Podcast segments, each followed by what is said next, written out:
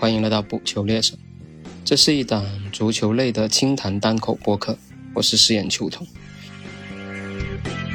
那从今天晚上开始，世界杯小组赛算是即将进入一个高潮期吧，因为所有的比赛都将是同小组两场同时开打，这意味着你就需要去做选择了，就是大家没办法跟以前那么爽了，一天四场比赛连续的看，一场接一场，其实中间几乎是没有一个小时的休息时间的，从六点钟一直鏖战到凌晨三点钟，看完比赛都要到五点了。所以对于球迷来说也是一个体能的考验。那从今天晚上开始呢，没有那么累了，但也没有那么爽了，因为你要去决定说，同时开始的比赛你要先看哪一场的，你要主要去观看哪一场。但是现在的媒介那么发达，大家可能也有 iPad、电脑、电视同时打开不同的平台看不同的比赛，这也是完全能够实现的。但是，那这一期还是想跟大家先聊一下，就所有的八个小组最后一轮有哪一些场次是更有看点、更值得去作为一个主频去观看的。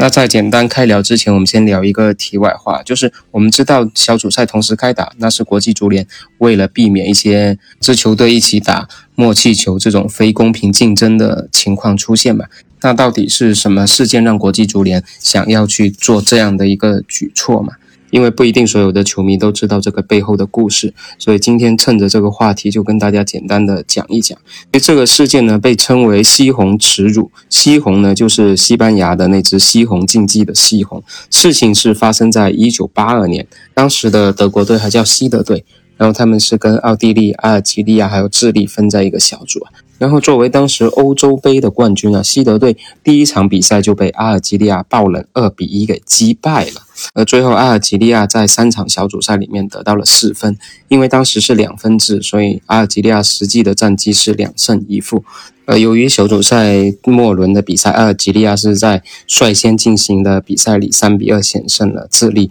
这个结果就意味着另外一场比赛。西德是必须战胜奥地利才能晋级，而奥地利如果是净负三球以上，他们就会惨遭淘汰。而正是因为这个微妙的净胜球关系啊，西德和奥地利就开始了一场影响世界足坛历史的默契球事件了。西德队在开场迅速取得领先之后呢，奥地利也不急于去反扑，而是在慢慢的倒脚，假装是寻觅这个进攻的机会啊。西德队也表现出一副就是很卖力防守的样子。总之，双方的戏是演足了。如果你有机会回看当时的比赛录像的话，你会发现前六十分钟他们还演得比较像，到最后三十分钟就感觉双方连演都懒得演了，就是赤裸裸的想把比赛的时间消耗完。而这么丑陋的一面，连当时的电视解说员都看不下去了。奥地利的解说员甚至在中场前十五分钟就让观众提前可以关掉电视了。而现场的观众更加是义愤填膺啊！满场嘘声一片，西德的球迷直接在现场焚烧起了德国国旗，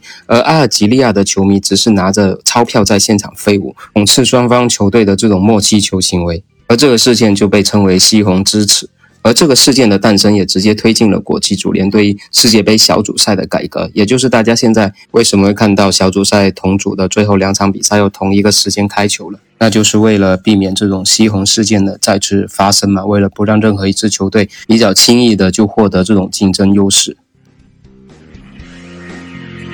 那我们知道现在资讯也发达了，然后通讯也发达了。其实这种最后一轮看着对方的比分同步来踢，然后来对自己的小组形势，包括出现之后挑对手啊这种行为还是会发生的，只是说不会把这种默契球打得那么赤裸裸了。就像小组赛英格兰跟美国那场平局吧，你说他。是默契球吗？我想看过比赛的大部分球迷应该还是会认同这个观点的，因为大家表现出来，你看着激烈，但实际上你可以看到一些主力球员他在跑动频率啊跟消耗上面还是有所保留的。OK，这个题外话我们就先聊到这里啊，因为也是刚好聊到这个话题，就顺带的把它的背景也给大家稍微的讲一讲。我们还是回到这一届的卡塔世界杯，我们来看最后一轮比赛，每个小组哪些场次会建议大家去作为一个主评的观看。当然，这里面可能会比较主观的去介绍，我觉得比较 OK 的比赛啊。首先，我们来看一下 A 组啊。那 A 组是荷兰打卡塔尔，跟塞内加尔打那个厄瓜多尔嘛。那卡塔尔其实已经出局了，而荷兰它几乎是能保证到它肯定能够出现的，因为它目前包括积分、包括进球、包括公平竞赛的分，它都是有优势的。所以这一组对抗性比较强，更有观赏价值，大家都真刀真枪去拼的，无疑是厄瓜多尔打那个塞内加尔这场比赛嘛。理由是比较直接的，谁赢了谁就能出现。另外这场比赛还有一个看点啊，就是目前取得三个进球的厄瓜多尔前锋瓦伦西亚嘛，他能不能在这场比赛继续取得他的进球呢？会在本届世界杯上跟他一起保持这个势头的，也就只有法国的姆巴佩了。那能不能再继续保持这种强劲的进球势头呢？不过因为他受伤了，目前看到他的新闻是这场比赛可能只能上六十分钟，最多上六十分钟，所以他能不能上场可能还要打个问号。但是这场比赛的观赏性跟价值肯定会比荷兰跟卡塔尔那场友谊赛更具价值了。那 B 组的最后一轮两场比赛，正好是这个小组的两个竞争关系直接交锋了，一个是地理上的。英格兰跟威尔士，一个是政治上的，美国打伊朗。当然，这个组无论是话题性跟激烈程度呢，那肯定大家首选是美国打伊朗了。这场比赛赛前制造出诸多话题，包括上热搜啊，都可以看出这场比赛是非常受关注的。上一次他们俩在世界杯相遇是伊朗二比一战胜了美国嘛？当时伊朗是举国沸腾啊。这一次美国是要背水一战了，因为他要获胜才能争取到出线权。他不像伊朗首拼就能小组出线。而美国队在赛前开始搞搞震了，搞点小动作了。他们在网上一个积分表上面是把伊朗国旗上面的一个徽章给去除掉了，美其名曰是为了声援伊朗国内的抗议活动啊。当然，这个举措是让伊朗人非常愤怒啊，就直接搞到国际足联，希望国际足联要取消美国队这个世界杯的参赛资格。但我们知道，国际足联肯定是亲美的嘛，因为英凡蒂诺他们的反应可想而知了，肯定是不了了之的嘛。这个事件呢，就为这场比赛又添加了一点点火药味的佐料，相信会让这场比赛更加的火光四射。所以这场比赛肯定是会比英伦内战英格兰打威尔士会更加激烈、更加值得去看的。当然，如果你是英超的粉丝，那可能你会选择去看英格兰的比赛。毕竟看着英格兰青春风暴那一批小鲜肉也是一个不错的选择。那 C 组我觉得就只有一场比赛可以选了，阿根廷打波兰这场梅西跟莱万的对决。两支队谁赢谁基本就出线，然后打平的话还得看沙特跟墨西哥那场的结果。所以这场比赛双方默契打平的机会不大，毕竟不能确保百分之百的出线。C 组如果只看一场的话，那肯定是看阿根廷打波兰。那我们再来看一下第一组，那第一组法国是第一支率先进入淘汰赛的球队啊，所以他们最后一场对阵突尼斯的比赛会变得稍微可能有点索然无味啊。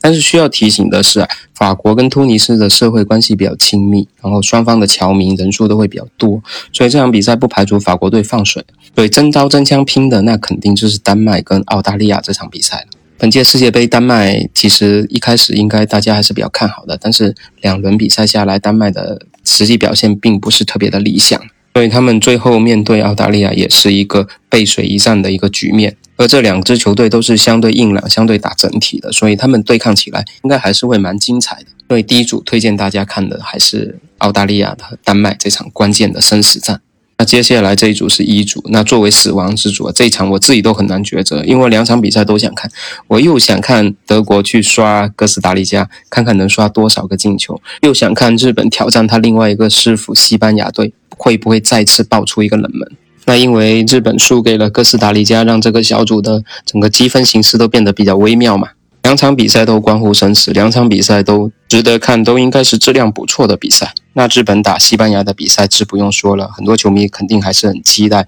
日本会不会再爆一个冷门，也很想看看代表着亚洲足球技术天花板的日本队啊，去挑战西班牙队，中间会有什么样的一个差距？德国队这一场呢，就真的是生死攸关了。德国队不仅要赢，还要尽量多进球，以防最后要去比小组的进球数。但是哥斯达黎加，我们在他跟日本的比赛里也看到，他的防守也并非是真的那么脆弱，那么不堪一击，是随便谁都可以打个几比零的。所以德国队还是要经受一轮考验的。这个局面很容易让人想起上一届世界杯，也是最后一轮，德国队一路狂攻韩国，但最后。韩国稳守反击，打进了两个球，二比零战胜了德国队。所以这组的两场比赛啊，我自己都没办法怎么取舍，我都决定一起看了。那我们再来聊一聊 F 组。那 F 组肯定大部分球迷会关注在比利时打克罗地亚嘛，这个应该是在分组出来之后，大部分球迷就非常期待的一场比赛了。看看莫德里奇跟德布劳内在世界杯赛场上真刀真枪的比拼一下。